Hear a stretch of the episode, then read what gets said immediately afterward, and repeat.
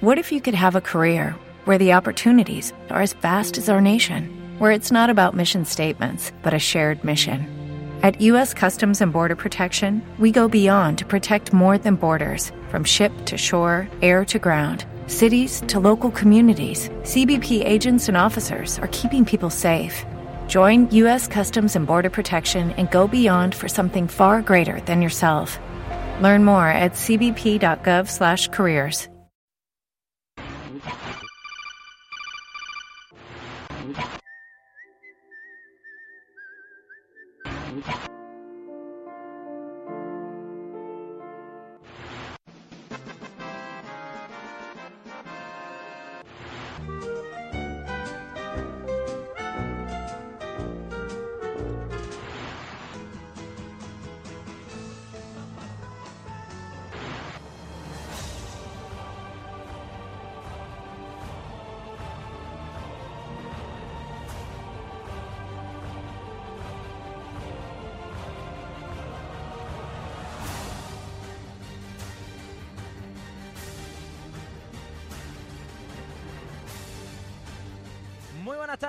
aquí en Generación Geek. Volvemos en Sevilla Fútbol Club Radio. Después del jueves se nos ha hecho muy larga la espera porque teníamos muchos contenidos preparados para Generación Geek para este martes. Y la verdad es que tenemos un programa que nos dice que nos lo podemos pasar muy bien, o al menos eso vamos a intentar, pasárnoslo nosotros, pero sobre todo que lo disfrutéis vosotros, todos los oyentes y todos los que ahora curioseen por esa 91.6 y nos estén escuchando. Tenemos un programa repleto de cosas, entre ellas un análisis de Juego de Tronos entre el libro y la serie. Tenemos que hablar también de la actualidad en los videojuegos. Vamos a hacer, eh, vamos a hablar de doblajes también en videojuegos, de los doblajes en español. Vamos a hablar del resplandor. Vamos a tener concursos y vamos a hablar también de series. Todo ello lo vamos a analizar aquí en Generación Geek. Tenéis dos puntos para contactar con nosotros. El primero mediante Facebook. Os metéis en Facebook y arriba en la barra de búsqueda ponéis Generación Geek y ahí nos podéis encontrar y dejarnos comentarios en el muro del Facebook o también en Twitter, Generación Geek. Tenemos ya 225 seguidores y muy orgullosos que estamos de ellos. Aquí comienza Generación Geek y nos vamos directamente con Antonio Sánchez Marrón y con esa cabecera del cine antiguo que nos gusta tanto.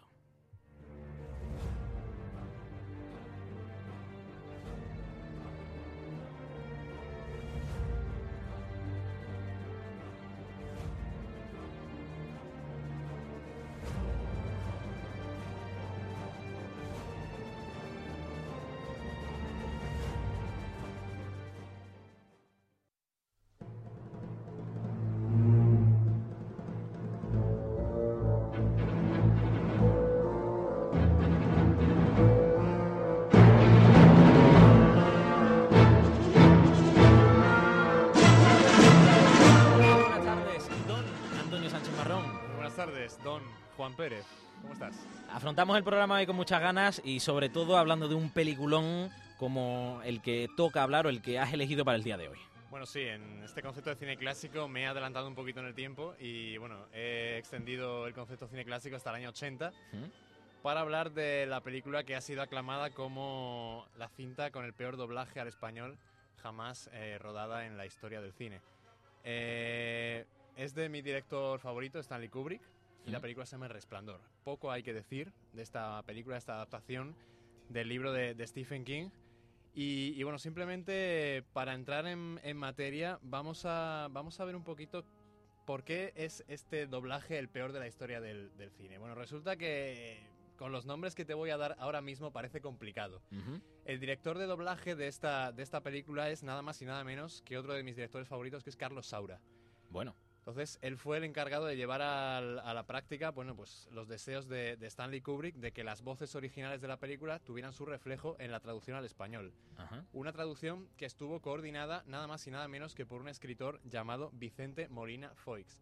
Eh, otro de los grandes de nuestra literatura, de nuestra traducción, que, bueno, junto con el gran locutor de radio de los años 80, Joaquín Hinojosa, y la actriz Verónica Forqué, se encargaron de eh, llevar a cabo este, este doblaje que resultó ser un auténtico desastre y que hizo mm, pues, pérdidas millonarias a la, a la recaudación mundial de la película, en especial el cachito que le tocaba a España. Pregunta que necesito decirte ya. Le- ¿Lo de que es el peor doblaje, me lo dice Antonio Sánchez Marrón o lo dice la historia del cine? Te lo dice Antonio Sánchez Marrón después de ver parte de la historia del cine y te lo dice Antonio Sánchez Marrón en nombre de miles y miles de cinéfilos que hay por internet, por la vida real, eh, andando por la calle, que me han comentado también que sus impresiones con el doblaje del Resplandor son las mismas que las mías. Eh, la verdad es que es, a mí me parece un doblaje patético y con los cortes que hoy te traigo eh, vamos, a, vamos a intentar vislumbrar la diferencia que existe entre la versión original, esa voz inigualable de Jack Nicholson y Sherry Duval, con la voz de eh, Joaquín Hinojosa y Verónica Forqué, que la verdad es que, por mucha tonalidad y agudeza de voz que tengan, no alcanzan el- la tensión que se pretende con el original. Pues vamos a escuchar, si te parece, primero el corte del español para ver mm, cómo da el salto luego al original. Vamos a escuchar el corte, como decíamos en español, del Resplandor. ¿Se te ha ocurrido considerar lo que sería de mi futuro si no cumplo al pie de la letra mis compromisos? ¿Se te ha ocurrido, Wendy? ¡Contesta! No te acerques a mí. ¿Qué? Solo quiero volver a mi cuarto. ¿Por qué? Estoy muy confusa. Tengo, tengo que pensar un poco en todo esto. Has tenido toda tu puta vida para pensar en esto. ¿Qué importan unos minutos más para ti ahora? No te acerques a mí. Por favor, no me toques, no me hagas daño. No voy a hacerte daño. No te acerques, Wendy, no te acerques. querida, luz de mi vida. ¿De qué tienes miedo? Ahí escuchábamos a... Me duele decir a Jack Nicholson, porque no estamos escuchando a, Jack Nicholson, un doblador. La verdad es que penoso, ¿eh? Yo no lo había escuchado. He querido llegar, entre comillas, eh, libre a, esta versión, porque yo lo había visto en versión original y me parece patético. ¿eh? Sí, además el doblador de Jack Nicholson es un hombre legendario que es además el, el mismo que dobla a Robert Redford. Y quizás el paradigma del doblaje de Jack Nicholson sean dos películas. Una del año 89 que es Batman y la otra del año 2006 que se llama Infiltrados. En estas, eh, el actor que se encarga de ponerle voz, que no recuerdo ahora mismo el nombre, hace unos trabajos realmente formidables. La verdad es que sí. Pues bueno, después de escuchar esto y con la banda sonora que la hemos ido intercalando de la película, The Shining en versión original, y ahora que nos centramos a escuchar la, la parte inglesa, están muy atentos porque vamos a dejar el corte completo, pero es para que comparéis, porque es el mismo corte y llama muchísimo la atención porque el mérito que tiene Jan Nicholson y este peliculón, con esta escena sobre todo, y al compararlo con el español, nos dice mucho. Vamos a escuchar la segunda parte ahora en versión original. Has it ever occurred to you what would happen to my future if I were to fail to live up to my responsibilities? Has it ever occurred to you? Has it? Stay away from me. Why? I just want to go back to my room. Why?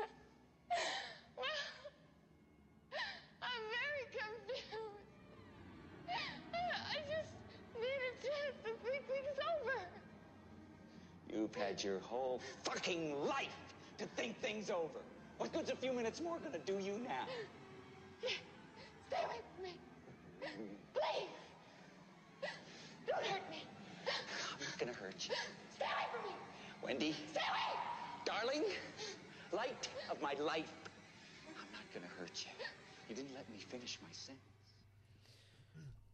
Antonio, aquí tienes que hablar tú. Yo creo que ha quedado bastante claro. ¿no? Bueno, además he pillado un corte, os voy a contar a todos una, una curiosidad. He pillado un corte específico que es el, el momento de más tensión de la película en el que los actores se dejan la piel realmente en, en esta escena del resplandor.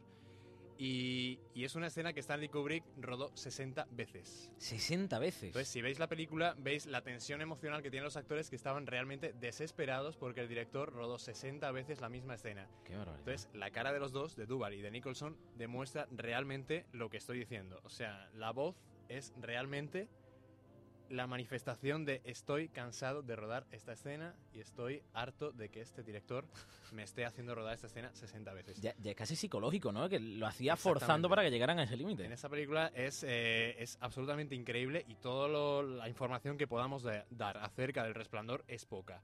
El, el misticismo que existe en torno a, la- a la- a las maldiciones que, que rodean el rodaje de esta película están recogidas en miles, decenas de libros de, de- escritos en torno a la figura de, de Stanley Kubrick. Yo he venido aquí esta tarde simplemente a, a recomendar esta película a meter miedo a los oyentes y, y bueno, a, por supuesto a inculcarles que esta noche mismo, da igual si tienen cosas que hacer o no, vayan a un videoclub o se busquen en, en el cajo- en la estantería de su casa o en, en cualquier otro medio El Resplandor y disfruten de una buena noche de cine que realmente lo merece con esta gran El Resplandor, dirigida en 1980 por el gran, grandísimo Stanley Kubrick. Me parece una obra maestra y te iba a pedir, porque sé que conoces muchísimo de Stanley Kubrick, que nos dijeras alguna curiosidad, pero veo que te salen solas conforme lo vas soltando, porque es una maravilla escucharte hablar de Stanley Kubrick sabiendo que es tu director favorito y de todo lo que te has empapado. Te agradezco, don Antonio Sánchez Marrón, que nos hayas traído esta película, porque a mí personalmente me gusta mucho y creo que todo aquel que no lo haya visto eh, la debe de ver, porque es una de las películas eh, más que debería ser más recomendada de los últimos años. Muchas gracias, Antonio. A vosotros. Vamos a pasar ahora a la sección de cines y nos vamos con una cabecera un tanto peculiar.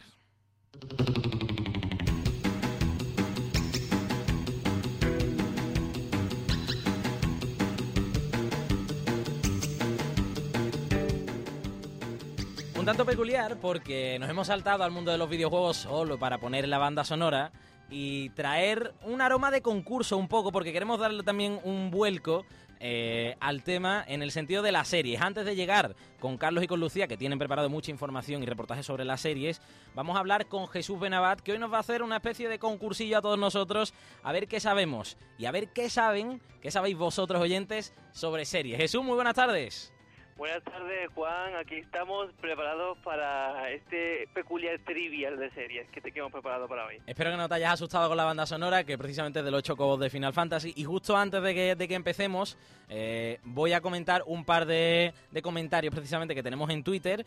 Mm, Borja de Diego nos dice a por ellos y Nacho nos dice escuchando el programa desde Málaga de vacaciones, un saludo a todos. Así que os agradecemos a todos que estéis por ahí apoyándonos y escuchándonos desde fuera. Jesús, empieza con las preguntas y te advierto que nuestro técnico ya está preparado para si fallamos o acertamos estar ponernos algún que otro sonidillo.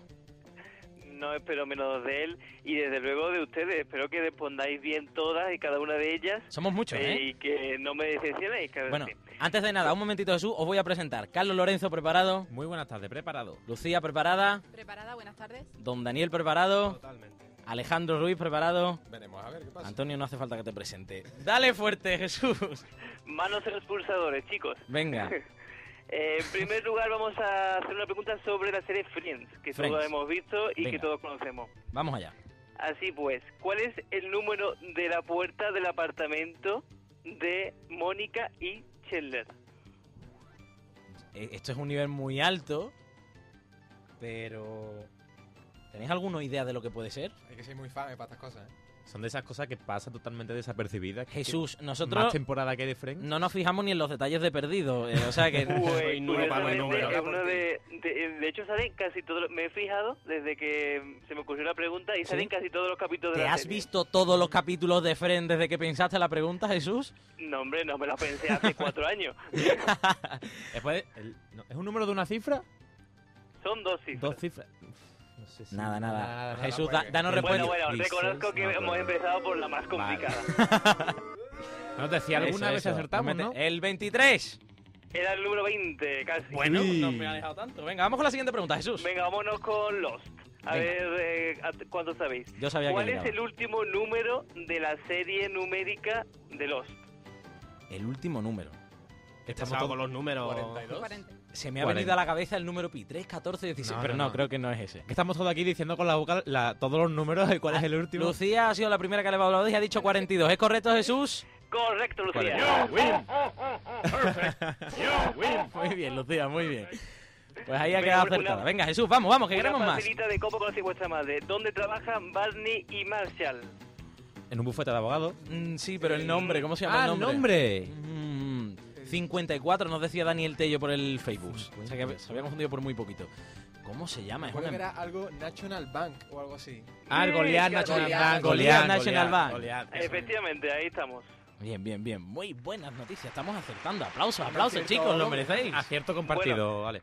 Bien, bien. Como sé que hay por allí algún experto de Juego de Tronos que después va a hablar, que me diga cómo se llama el hijo más pequeño de Lord Stark. El Rickon. más pequeño. Rickon.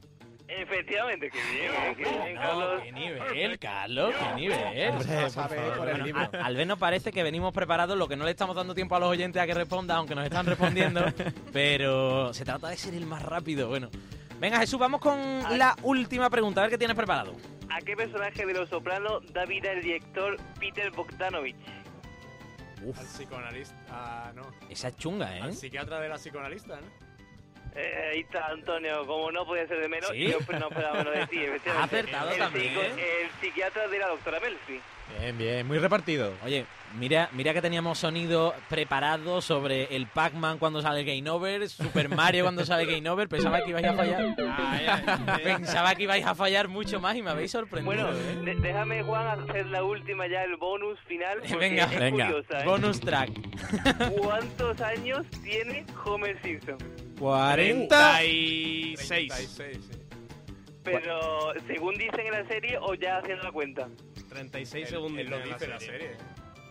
Sí, Jesús. bueno, según me he documentado en la serie, en algunos capítulos aparece como que tiene 39 años. Tren- Uy. 39. Me acuerdo de la serie, del capítulo de la crisis de los 40, que le Yo faltaban... Uno que, le, que se brillaba como un saco de harina. Sí. Sí, ese, ese... decía, tengo 36. y me 36. Ese... Eh, eh, eh, concretamente en un capítulo se habla de que mm, va a morir a los 42 años. Entonces él dice que ya solo le quedan 3 años para morir. ¿Pero son de los capítulos nuevos o de los originales? ese es ese es de antiguo, los, ese. ese es de De los originales. Vale.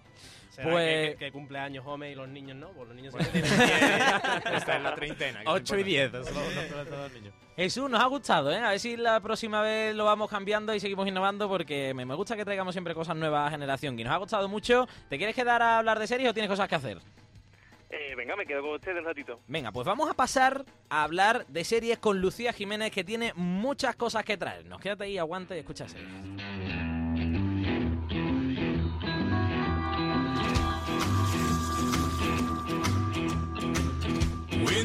Came in, the air went out. And every shadow filled up with doubt. Muy buenas tardes otra vez, Lucía Jiménez. ¿Qué tal? Muy bien, esta tarde, aquí fresquita, con la calor que hace por ahí fuera. Estamos, la verdad es que estamos disfrutando. Este aire acondicionado se agradece y mucho. Antes de, de seguir, decir que entre otros Daniel eh, nos seguía por el Facebook y ha dicho alguna que otra respuesta positiva también. Y en el Twitter seguimos teniendo comentarios. Nacho Requena nos dice un respeto a los chocobos, gracioso. Así que bueno, Nacho, te vamos a dar una sorpresa si sigues escuchando el programa porque luego los vamos a volver a escuchar. Ahora sí, Lucía, vamos con toda la actualidad que nos traes en el tema de las series.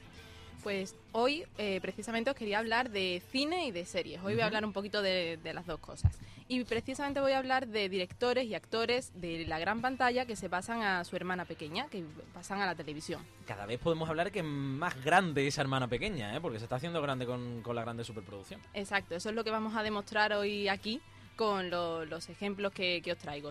Vamos a empezar con Boardwalk Empire, una serie que bueno fue uno de los grandes estrenos de la temporada pasada de HBO, dejando a un lado, claro, los estrenos de abril, donde fue Juego de Tronos la, la gran protagonista. Y en este caso tenemos dos pesos pesados del cine que se atrevieron a probar suerte en la televisión con esta serie. Como era de esperar, pues lo hicieron por la puerta grande. Hablamos de Martin Scor- Scorsese y de Steve Buscemi. En el caso de Martin Scorsese me parece que dirigió, eh, era productor, si no me equivoco, y dirigió un episodio. Es productor de la serie junto a Terence Winter, que fue también pro- el guionista y el productor de Los Soprano, y dirigió el, el episodio piloto que costó además 50 millones de dólares, siendo así el más caro de, de la historia de la televisión de, de Estados Unidos. Este, esta dirección de, este capítulo le sirvió además el premio al mejor director de una serie dramática concedido por el Sindicato de Directores de, Estados Unidos, con lo cual es un premio bastante prestigioso. También es verdad que no cabía esperar menos de él, ¿no? En cuanto a Steve Buscemi, que es quien es el protagonista de, de esta serie, le da vida a Naki Thompson y recordemos que este papel pues le hizo ganar el Globo de Oro al mejor actor dramático en la pasada edición.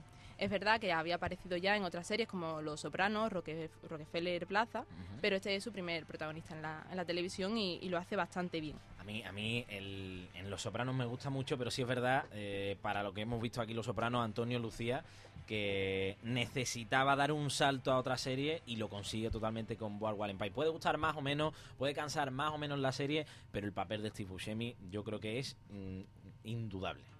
Pues sí, además, bueno, la serie eh, es verdad que tiene ese ritmo del que hemos hablado otras veces de serie del cable, pero el final que tiene es impresionante Sí.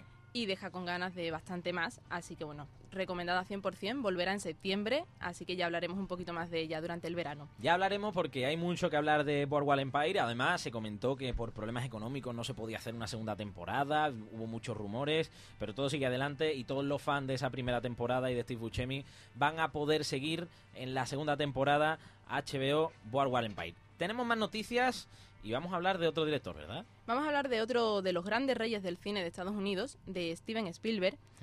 Y vamos a, y en su caso es diferente al de Scorsese, porque él empezó dirigiendo capítulos sueltos de series de televisión, como Colombo, por ejemplo.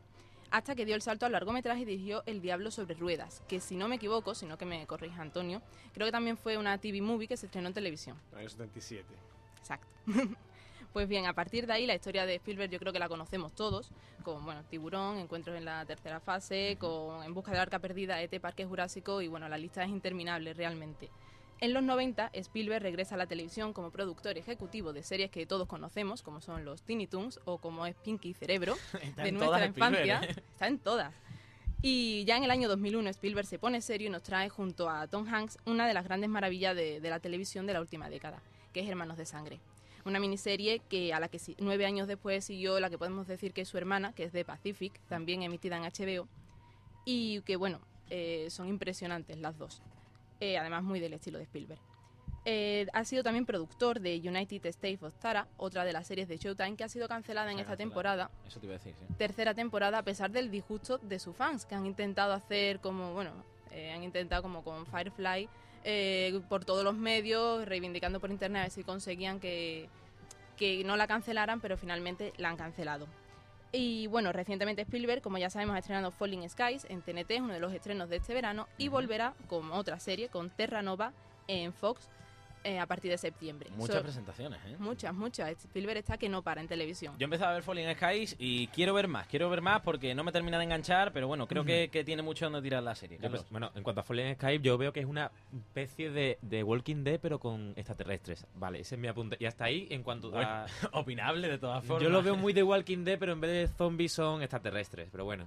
Y en un apunte a lo de directores de cine que se van a la tele, mm, quiero reseñar el capítulo de CSI Las Vegas, que fue dirigido por Tarantino. Sí.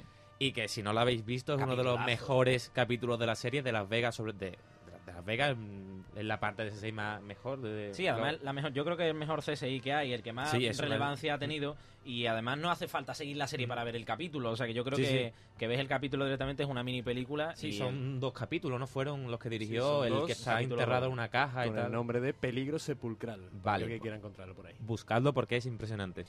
Era un capítulo doble, duraba una hora y media el capítulo. se me había olvidado completamente que estaba la voz de Jesús Benal al otro lado del teléfono. Intenta, intenta participar con un poco de... no me acordaba Alzaré tampoco. mi voz. Vamos a pasar a la próxima banda sonora y a la próxima noticia por ende, Lucía. Pues seguimos con más directores, esta vez el turno de Ridley Scott, que tiene un caso muy similar al de Spielberg, ya que inició también su carrera como director de series de televisión en los años 60. En 1979 llegó Alien, el octavo pasajero, y Blade Runner lo hizo en 1982.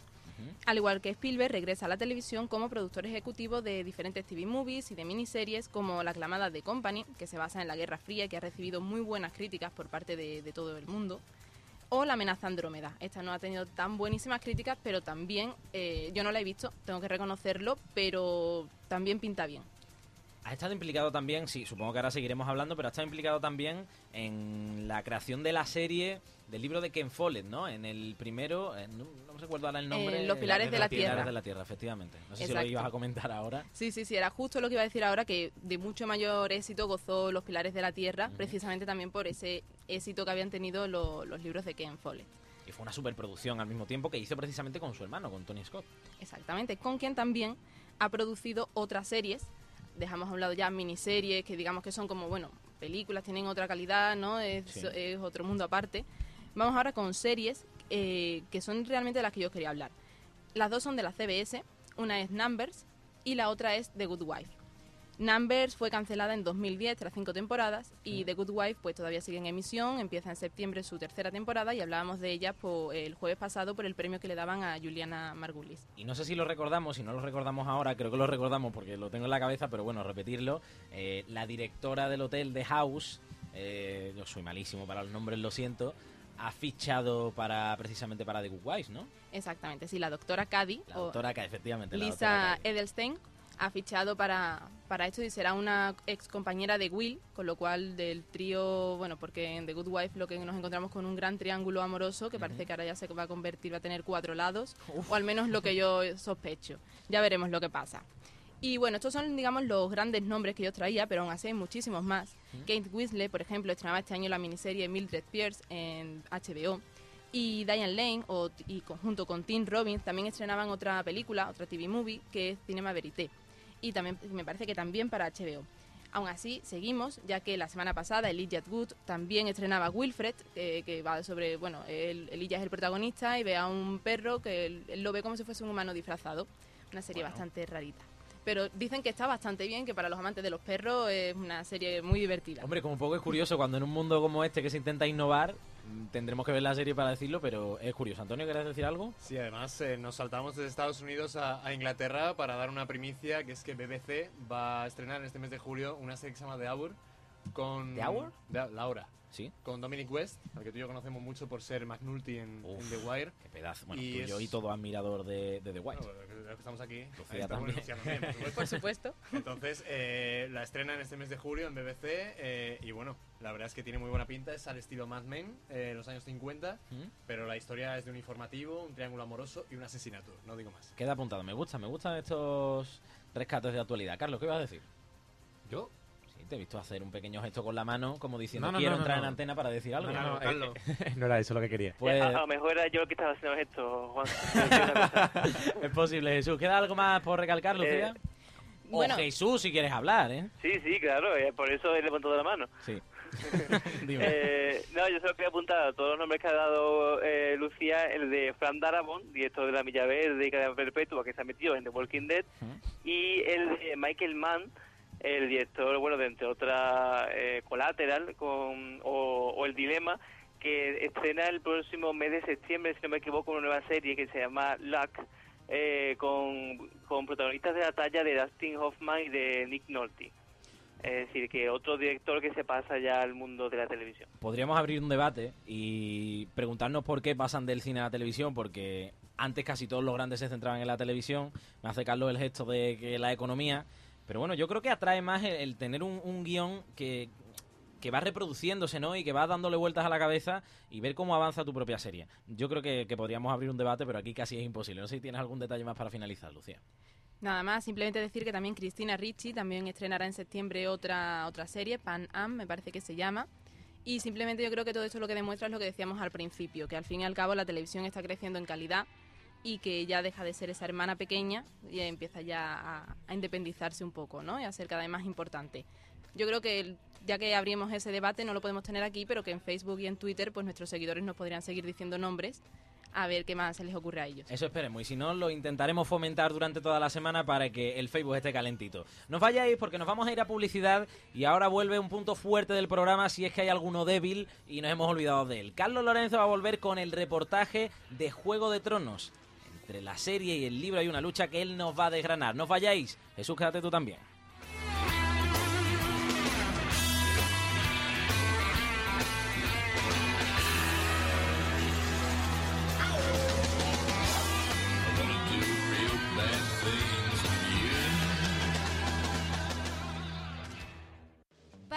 Como sevillista, ven a las tiendas oficiales del Sevilla Fútbol Club en el estadio Ramón Sánchez Pizjuán y en calle Francos 25. En ellas encontrarás las equipaciones oficiales del Sevilla y del Sevilla Atlético, ropa de entrenamiento, accesorios y toda la moda casual wear de la línea SFC, la marca de ropa del Sevilla. Sevillista, acércate este mes a las tiendas oficiales de Sevilla y vístete de sevillismo con la moda casual SFC. Unas prendas pensadas para que este verano vayas a la última y a unos precios irresistibles.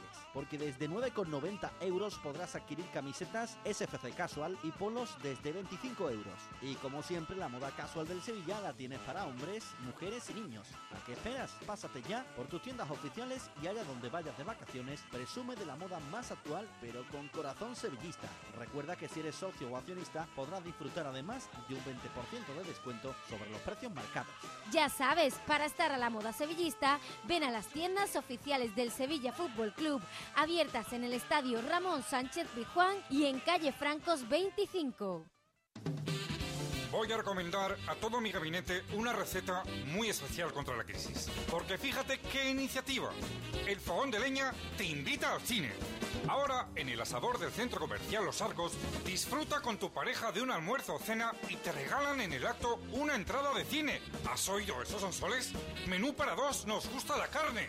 Dos refrescos, plato de papas arrugadas al mojo picón y dos tablas de carne a la brasa a elegir y por solo 7 euros con 25 por comensal. Si es que te sale mejor que quedarte en casa. ¿Y dónde? En el fogón de leña, el asador de Sevilla.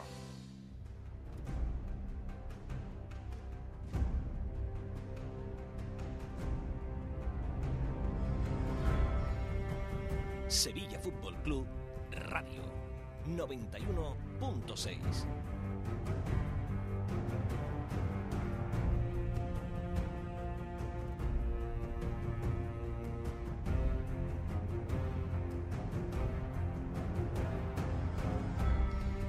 Carlos Lorenzo y Juego de Tronos. Espero que solamente esté el primero. Buenas tardes. Buenas tardes.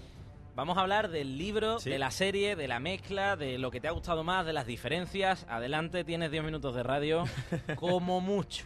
Bueno, vamos a intentar resumir un poquito porque el reportaje es cuanto menos ex- un poco más extenso. Quien quiera leerlo pues, se puede meter en la web y ahí lo puede, lo puede leer completo. www.nosologeek.es Y bueno, mm, empezó por la curiosidad de que siempre está el dilema de, mm, o el conflicto más bien de mm, adaptación, o sea, película o serie, en este caso, con el libro.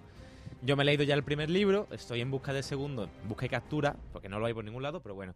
Y quería lanzar este reportaje al aire para, para ver la diferencia que hay entre libro y serie, porque se dice, y es verdad, que es una de las mejores adaptaciones mm, de la historia, por así decirlo, en cuanto a adaptación cinematográfica o en serie de un libro. Y está muy de moda y le está gustando a mucha gente. Y hoy precisamente voy a dar el apunte porque dos personas que están en esta mesa han ido.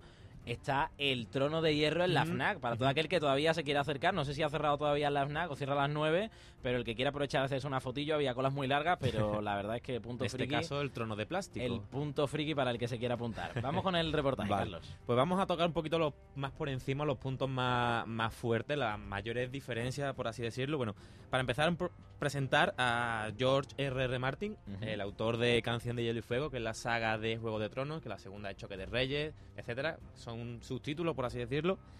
Y mm, el estilo de este hombre eh, es bastante bueno porque ha trabajado durante los 80 y los 90, trabajó en Hollywood. Entonces eso ha hecho que, ha- que tenga un estilo muy cinematográfico. Y trabajó en series sobre todo. Quiere decir que mm, adapta su novela al punto de vista de una serie. O sea, capítulos cortos, muy concisos, muy directos y que en cada capítulo es un protagonista diferente. De los ocho que tenemos, en la serie hay muchos más, en el libro hay el triple. Ocho, ocho protagonistas. En ¿no? el libro son ocho protagonistas principales. Y en- sí. Sí, no, yo te iba a decir, eh, lo estaba metiendo en la cabeza porque yo no me he leído el libro, para que nos hagamos a la idea, si ya la literatura es de por sí fantástica y nos hace imaginar cosas, en el caso concreto de George R.R. R. Martin, eh, a lo mejor nos expande un poquito Sí, más ese mundo para que lo, lo que veamos más visual. ¿no? Muchísimo. Y esto lo quiero comentar, de- el punto de vista narrativo que tiene George Martin es que al ser capítulos muy cortos, bueno, muy cortos, hablo, hablo de 5, 8 páginas como mucho. Cada personaje ve la historia desde su punto de vista. O sea, la- el, el capítulo de Bram lo cuenta desde el punto de vista de un niño. El, el capítulo de Ned lo cuenta desde el punto de vista de un adulto con X años, no sé exactamente cuánto tendrá, un noble con muchas batallas a su espalda. Entonces, el estilo de na- narrativo en sí es muy diferente. ¿Y esto lo vemos en la serie? ¿La, la forma de contar la historia? Mm, No mucho, porque en la serie van mezclando más, porque claramente tienen que adelantar, tienen que mezclar más, más cosas. Pero en el libro sí queda muy marcado. En la serie, este punto de vista se toma con el, el- el propio, los propios protagonistas cuando hablan. Un niño es un niño y el noble es el noble. mm, poco más se puede Es añadir difícil. ahí. Dicho esto, Es estamos hablando difícil. de una adaptación. La adaptación, eh, yo creo que tenemos que centrarnos en un punto que es el guion, porque a la hora de adaptar un libro es muy difícil centrarnos en cada personaje o en la hora de, de los propios mm, de los propios guiones, pero en lo que es el guion en sí, parece que la adaptación, Sí, sí, como sí. tú has comentado, es, Es más, especial. Es más, hasta yo creo que el guion en sí de la serie es el propio libro porque hasta los diálogos son calcos exactos de los diálogos en, en el libro. O sea, que tú estás leyendo el libro después de haber visto la serie o viceversa y recuerdas exactamente la misma, la misma frase con todos los puntos, todas las comas. Ese es el, el punto fuerte que le veo también a la serie, que no es una adaptación libre como estamos acostumbrados a ver, sino que es fiel al 100%. ejemplos y, y por cambiar un poco de tema sin alejarnos mucho. Si tenéis alguno en la mente lo comentáis también, pero yo uno reciente, ahora que estamos escuchando spoilers de la segunda temporada de The Walking Dead, en la primera hay un personaje que o varios personajes que no existen en el libro. Hay varios personajes que están en la serie y que no existen. Mm, hay más. Hay personajes que mueren en la primera temporada y que siguen vivos en la segunda. Y por si alguien no ha visto la serie, no voy a decir nombres. Ah, ¿The pero Walking Dead has dicho? De The Walking Dead, de The. Walking Dead. Quiero decir, eh, comparando con series, eh, se podría decir que Juego de Tronos en este sentido es especial y se ciñe sobre Sí. todo, y yo creo que lo había escuchado, porque creo que el propio autor está muy metido Sí, en la sí, sí. producción. Es parte de, no guionista, digamos, del equipo oficial, pero sí una parte muy fuerte en cuanto a la realización del guion de la serie. Antonio, tienes un ejemplo. Perdón, el guionista de Juego de Tronos es uno de los más reputados eh, guionistas de, de Hollywood, que es David Benioff, que es eh, uno de los grandes y siempre lo que tú has dicho es suele ser de las historias que escribe que no salen de su imaginación, siempre suele ser muy fiel Y muy a las minucioso, historias sí, sí, que, sí. Le, que le cuentan. En el Facebook, hilando un poco con el tema, Juan Antonio Soeno dice, yo me estoy leyendo el libro, la verdad es que a pesar de que la serie se sale, los libros le dan patadas, pero claro, es que la realidad nunca puede ganar a la imaginación. Dice, menuda pasada la banda sonora, la tengo en el tono del móvil. Y dice, no sé cómo te levantas por la mañana, Jota, sin haberte leído aún los libros. Efectivamente. Hay exámenes de por medio todavía, Juan Antonio. Yo leo por las noches y me encanta. Y lo bueno que tiene el libro este que son capítulos tan cortos que te deja siempre en, el, en un vilo, o como se suele decir, los cliffhanger, que es el momento ese del final que te deja con, con ma- mayor expectación. Para que la gente que no haya visto todavía la serie mm, se abra un poco más y le entre también esa expectación, vamos a escuchar un corte de El miedo de una de las protagonistas. Os vais a quedar helados. ¿Qué sabéis vos del miedo? El miedo es para el invierno, cuando caen 30 pies de nieve. El miedo es para la larga noche, cuando los caminantes blancos recorren los bosques, cuando el sol se oculta durante años y los niños nacen, viven y mueren siempre bajo la oscuridad. Esa es la época del miedo, mi señor. Espectacular. A mí me pone los vellos de punta Sí, solo sí, escuchar sí, la sí. promo. O sea, eh, a mí eh, me parece espectacular. Venga, más detalles de las diferencias entre libro y serie. El ritmo de la acción. El ritmo es algo muy importante porque mm, no se puede ni ir muy lento ni muy rápido porque si vas lento la gente se aburre y si vas rápido pues se pierden. El problema es que al ser una adaptación de un libro mm, tiene que evitar o eliminar muchos detalles, sobre todo del, más que nada del pasado de, lo- de cada uno de los protagonistas. En la serie sí te dan algunos retazos cuando están hablando, te comentan tal y cual, qué pasó, pero no entran en detalles y muchas veces salen preguntas de por qué se llevan mal este y este, por qué pasa esto, por qué este está en el trono, etcétera. En el libro lo bueno que tiene es que todo te lo va explicando. Al ser un libro te puede meter un flashback, por así, de- por así decirlo. Claro. Entonces está hablando el protagonista y dice, ¿recuerdas cuando bla bla bla? Entonces se, Tiene mucha más manejabilidad. Exactamente, va al pasado y te cuenta la historia cómo pasó. Entonces, quiera que no te da un, un trasfondo muy importante para entender. De hecho, yo primero me vi la película, bueno, luego al final La serie. eso, perdón, la parece serie. bien, si has visto me una parece- película, pásamela. Me, me parece perfecto que me corrija. yo empecé a ver la serie y luego fui intercalando con el libro sin haberla acabado aún. Y fui entendiendo la serie mucho mejor conforme leía el libro. O sea, que es un complemento, no un complemento porque es muy independiente. Que- que lo completa, Lo por así completa decirlo. a- brutalmente lo que es el libro a la serie. Para finalizar, un pequeño detalle que también a todos los fans, eh, si le puede rabiar algo quizás del guion es esto. El protagonismo de los perros. De los lobos, por así decirlo, que, que quizás es el punto que más echan de menos, ¿no? Bueno, a sí. pesar de que, de que en momentos importantes aparecen cuando tienen que aparecer. No tanto como nos gustaría a los seguidores de los libros, porque el, el libro tiene un protagonismo bestial, porque desde que los encuentran hasta, bueno, hasta todo el resto de su historia, los acompañan y son un pilar fundamental para los protagonistas. sobre todo en el caso de Jon Snow, del bastardo de Ned, Ned Stark. Es un punto fuerte suyo increíble. Aparece siempre que está eh, Jon, está el lobo. Con los más pequeños es no tan importante, pero con los mayores sí. También con yo, con me saldrá con Rob, el, el otro hermano mayor. Hermano pequeño, sí. El Bueno, mayor. sí, el- el- Son- No, es que iba a decir un spoiler espectacular del final de la temporada. Son muy importantes, sobre todo para los mayores. Para los pequeños lo serán conforme vayan creciendo, obviamente, y tengan más protagonismo. Yo iba a decir que, que supongo que será muy difícil tener entrenado a, a o a Exactamente. lobos para que en para que el en libro antena. son lobos huar- Ujú. quiere decir que es un lobo, pero con más o menos el tamaño de un pony, mucho más inteligente, mucho más fiero. En, el, la, en la serie lo han sustituido por husky siberiano. Obviamente Es comprensible, es comprensible. es un cambio que es más o menos aceptable, no, para no meter más cosas por ordenador y fastidiar, por así Pero la- no la nos llama la serie. atención. Yo creo que, que eso está muy natural. Claro, la y a, serie. a trabajar con un animal es más difícil trabajar con animales. Bueno, y apuntes, apuntes, que no, me quedan muchas, Venga, muchísimas rápido, cosas en el aire. Un último apunte para finalizar. Carlos. Bueno, el, el sexo ¿Mm? es un punto importante en esta, en esta serie, otra vez iba a decir película, y HBO nos movemos en una cadena que se basa en eso, en la espectacularidad y en atraer a, lo- a, lo- a la audiencia. Las hay peores, ¿eh?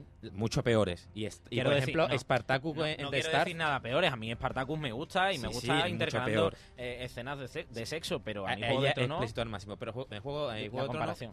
es para menores de 16 años. Ujú. En el libro no es para nada así. Hay escenas de sexo, sí, pero son... Subiditas de tono, ¿o no? No, no, no, en absoluto. Son, dura a lo mejor una línea y son con un vocabulario muy medido, Oye, muy, muy casto, muy... Todo muy puro. Recordando la serie, no me parece que haya ninguna escena de sexo subida Sí, de tono. en el capítulo Hay 7 una, hay una hay una concreta, escena- hay, hay una concreta, pero bueno. Sí, hay varias. En la primera hay alguna muy explícita. Exactamente, me está haciendo un gesto Antonio. Sí, vale, vale, hay varias, hay varias. Se ve mucho, much- demasiada carne. Es que estaba comparando, has dicho Spartacus Dani, o has dicho Spartacus y No, he empezado no, a comparar com- y, no es no tiene comparable. ni punto de pero tiene así calificación de para menores de 16 años y el libro para en absoluto es así y con un lenguaje muy muy muy comedido y muy casto. Un último apunte. Carlos. No, no, no, para terminar, para terminar. Los seguidores de, la, de los libros de la serie están tienen más ganas de ver la segunda temporada que los que no la han leído. O sea, por algo será que cómo continúa esta serie. Tarjeta amarilla para el próximo programa, tres minutos menos de sección en cine. Vamos a pasar a videojuegos, pero justo antes, Juan Antonio Seves nos dice por el Facebook, la adaptación de The Walking Dead es un insulto. Esa frase de la nana es sencillamente brutal y rodar con animales es muy costoso y lento, por eso apenas salen. Dicho esto, y dando las gracias por estar con nosotros, Generación Geek, en Facebook y en Twitter, vamos con los videojuegos.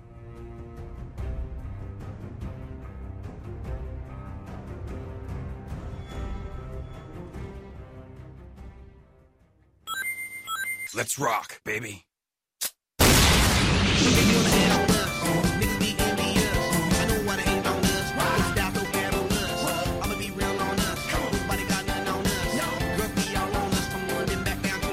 Presentar a Daniel Espinosa y hablar de videojuegos, no se nos podía quedar atrás Jesús Benabat, que no lo hemos despedido. Jesús, que ¿algún apunte de comentar de Juego de Tronos? Eh, pues nada, Juan, la verdad es que ha estado muy interesante el reportaje de, de Carlos, más aún cuando esta noche tengo previsto ya ver el último episodio de la temporada, así que ya, eh, vamos, deseando de ver ese, ese final. Pues espero que nos sigas escuchando y que te tengamos aquí el próximo martes, si no me confundo, el próximo jueves, porque vas a estar dos días, los próximos dos programas fuera, ¿verdad? Efectivamente, ya me reincorporo dentro de, bueno, la semana que viene, el jueves de la semana que viene, con más cosas sobre series y, y noticias. Te añoraremos, esperamos tu vuelta. Jesús, muy buenas noches. Venga, buenas noches, hasta luego. Nos metemos de lleno en los videojuegos. Dani, muy buenas tardes. Muy buenas tardes, Juan. ¿Qué nos tienes que contar? Porque hay muchas cosas y hoy tú también nos hablas de doblajes. Sí, pero antes quiero destacar que así da gusto entrar en la sección porque estamos escuchando un tema de Final Fantasy VII, el tema de los chocobos. Y quiero retar aquí a la audiencia a que me diga qué canción de Black Eyed Peas es la que tiene de fondo el tema. Vamos a escucharla un poquito, a ver si lo adivinan.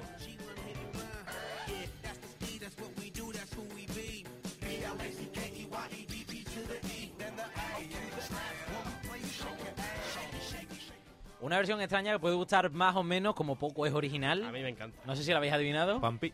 Pampi. Pampi. Es Pampi, ¿verdad, Dani? Pues dicho esto y con esa banda sonora de fondo, Dani, vamos adentro con los doblajes en los videojuegos.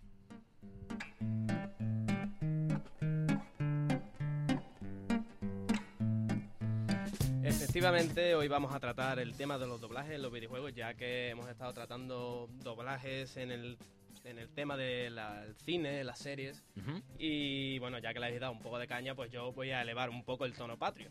Es decir, que antes de darle caña, vas a elevar la fuerza de los videojuegos y del doblaje. No, hoy nada más que vamos a elevar la caña para otro día. Vale, perfecto.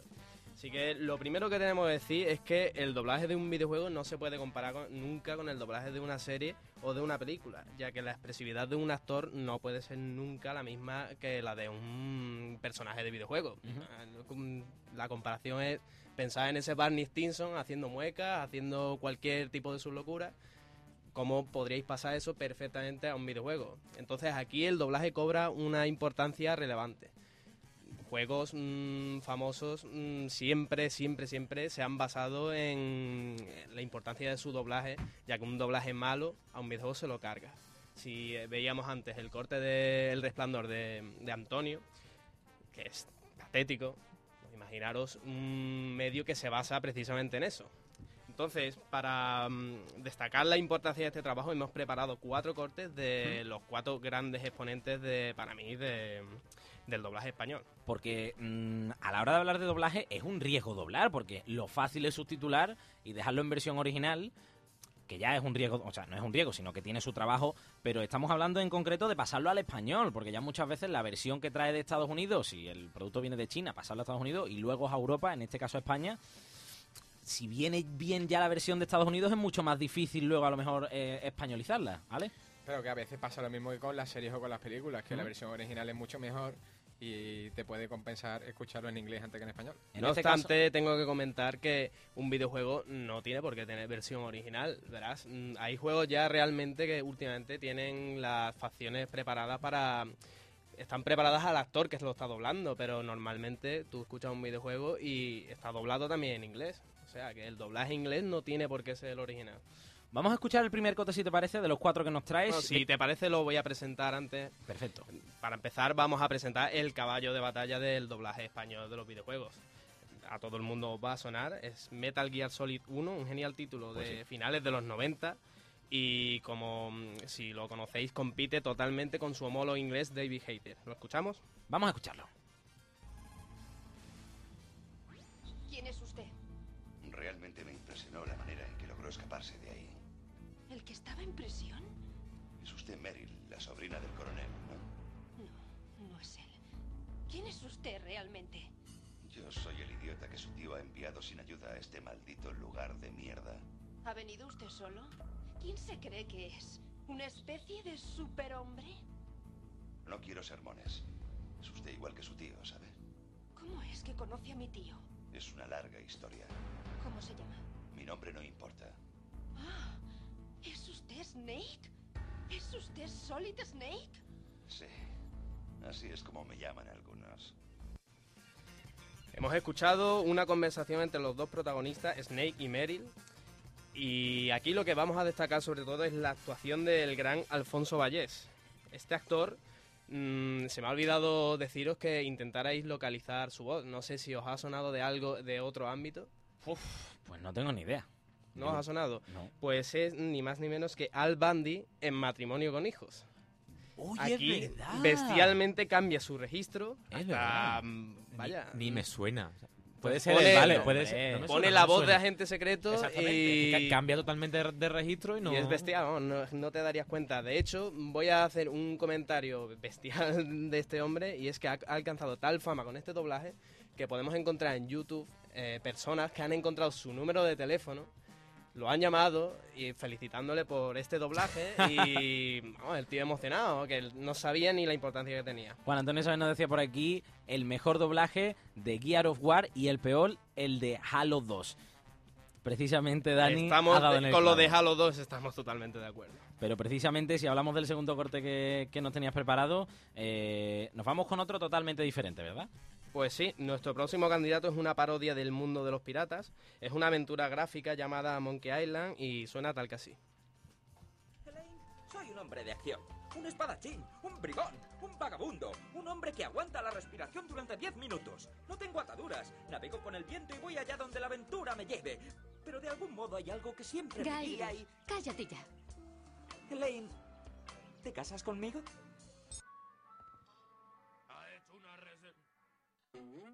¡Madre de Dios! ¡Es el pollo diablo!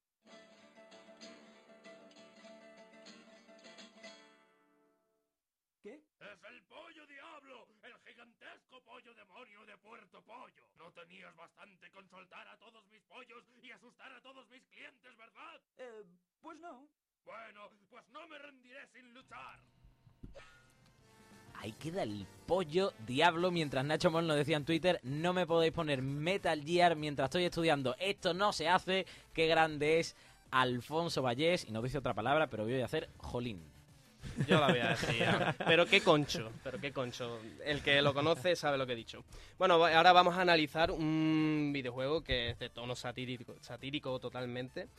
El más novedoso de los cuatro que hemos traído, ¿verdad? ¿Qué has traído? Bueno, no, de novedoso nada. Esto es una aventura gráfica de los 90. Si acaso tiene secuelas, pero no, de novedoso No, nada. que ibas a hablar del Lo que destaca aquí es el tono jocoso ese que tiene. Y para los curiosos, este videojuego ha inspirado a Piratas del Caribe.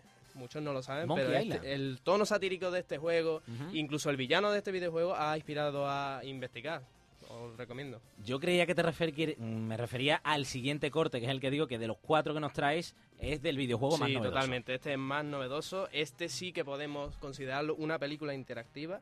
Y los gráficos, mm, ba- básicamente, esto sí que es un doblaje, mm, un doblaje normal, como si fuera de una película.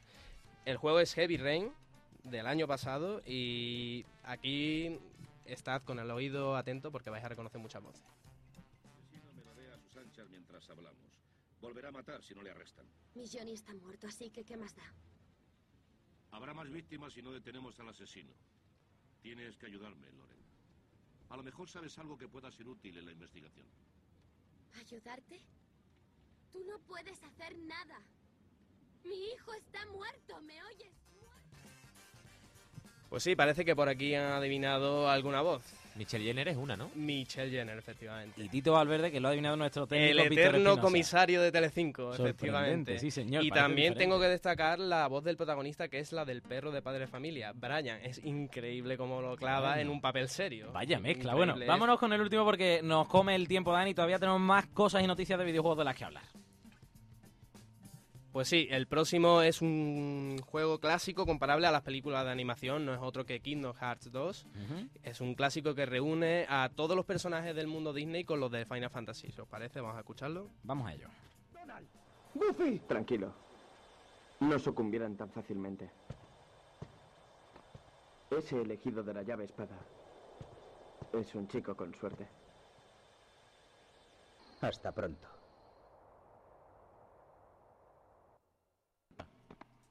¿Qué sitio es este? Será el reino de la oscuridad. Pues no, mm, no es el que pensáis. Hemos escuchado aquí a los personajes de Final Fantasy Squall, Cloud, a Donald, a Goofy y a Ash Ketchum, o al hermano de Malcolm, de Malcolm in the Middle. Sora, ¿no? Efectivamente, Sora. El doblaje es de Adolfo Moreno, que ha hecho, ha interpretado esos papeles. Y aquí lo que pre- precisamente tenemos que destacar es la presencia de los mm, actores de doblaje originales de Disney. Están desde Aladdin hasta, bueno, hasta el último clásico. Salvo, tenemos que destacar el único, La Sirenita, por favor, sudamericano siempre.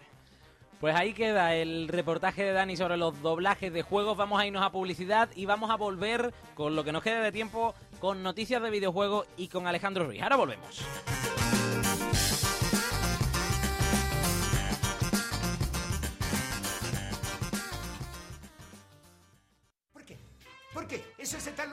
Me dice que los días de partido se pone nervionense, que se levanta con un nervioneo en el estómago. No sea pelotudo. Sos sevillita. ¿Te parece poco? Sevilla Fútbol Club. Me tenés loco. Esto es otro tipo de amor. Internet, página web, Andalunet. Si tu empresa no tiene página web o si la que tiene está obsoleta y la quieres cambiar, ni lo dudes. Llama a Andalunet al 902-276-175. Ya sabes que los de Andalunet son los que nos hacen la web del Sevilla Fútbol Club. Más de 10.000 empresas han confiado ya en Andalunet. Llama ya al 902-276-175. Te hacen la página web y además te regalan el dominio 902 276-175. Si quieres una página web, llama a Andalunet. Para vestir como sevillista, ven a las tiendas oficiales del Sevilla Fútbol Club en el estadio Ramón Sánchez Pizjuán y en calle Francos 25. En ellas encontrarás las equipaciones oficiales del Sevilla y del Sevilla Atlético, ropa de entrenamiento, accesorios y toda la moda casual wear de la línea SFC, la marca de ropa del Sevilla. Sevillista, acércate este mes a las tiendas oficiales del Sevilla y vístete de sevillismo con la moda casual SFC. Unas prendas pensadas para que este verano vayas a la última y a unos precios irresistibles. Porque desde 9,90 euros podrás adquirir camisetas SFC Casual y polos desde 25 euros. Y como siempre, la moda casual del Sevilla la tienes para hombres, mujeres y niños. ¿A qué esperas? Pásate ya por tus tiendas oficiales y allá donde vayas de vacaciones, presume de la moda más actual, pero con corazón sevillista. Recuerda que si eres socio o accionista, podrás disfrutar además de un 20% de descuento sobre los precios marcados. Ya sabes, para estar a la moda sevillista, ven a las tiendas oficiales del Sevilla Fútbol Club, abiertas en el estadio Ramón Sánchez Pizjuán y en calle Francos 25.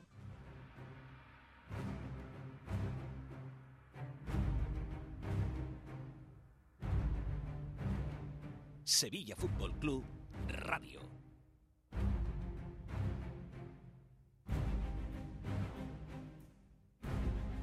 Nueve menos 4, Alejandro Ruiz. Vamos con las noticias de videojuegos con esta banda sonora de Gear of War. Venga, una cosa rapidita. Empezamos con Gear of War 3, precisamente con el tema de que eh, se ha filtrado, por lo visto, una versión inacabada del juego.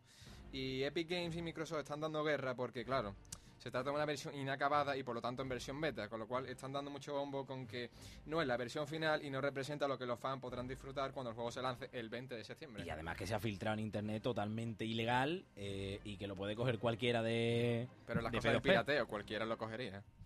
Bueno, la verdad es que es sorprendente, siempre nos quedamos con las ganas. Des- Desde aquí decimos no al pirateo y, y esperemos que esa versión de Gear of War 3 quede muy bien. El próximo juego, próxima banda sonora, World of Warcraft. Y bueno, y ahora hablamos de World of Warcraft precisamente porque eh, en breve sale Star Wars The Old Republic, que es un nuevo MMO, o sea, juego online.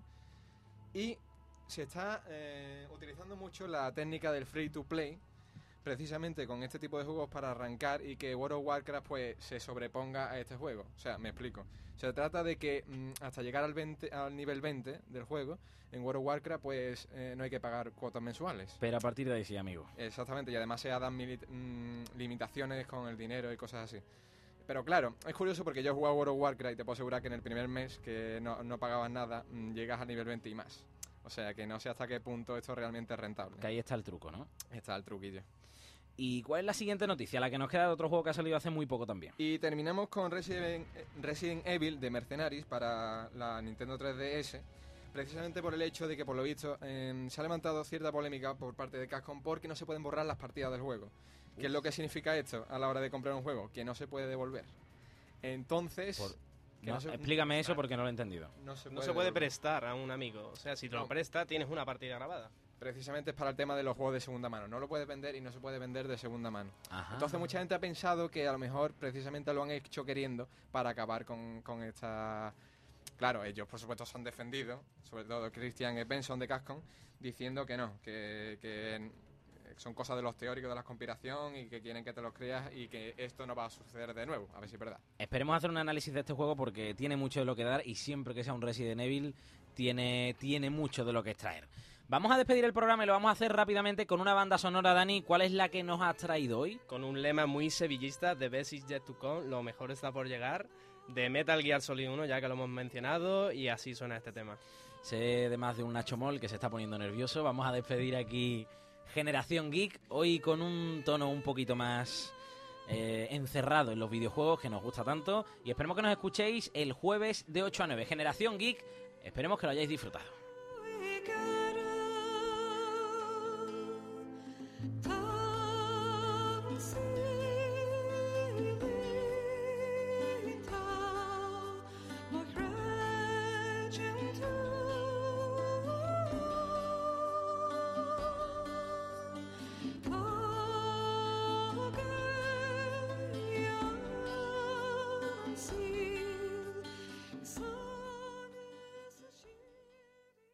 Dale más potencia a tu primavera con The Home Depot.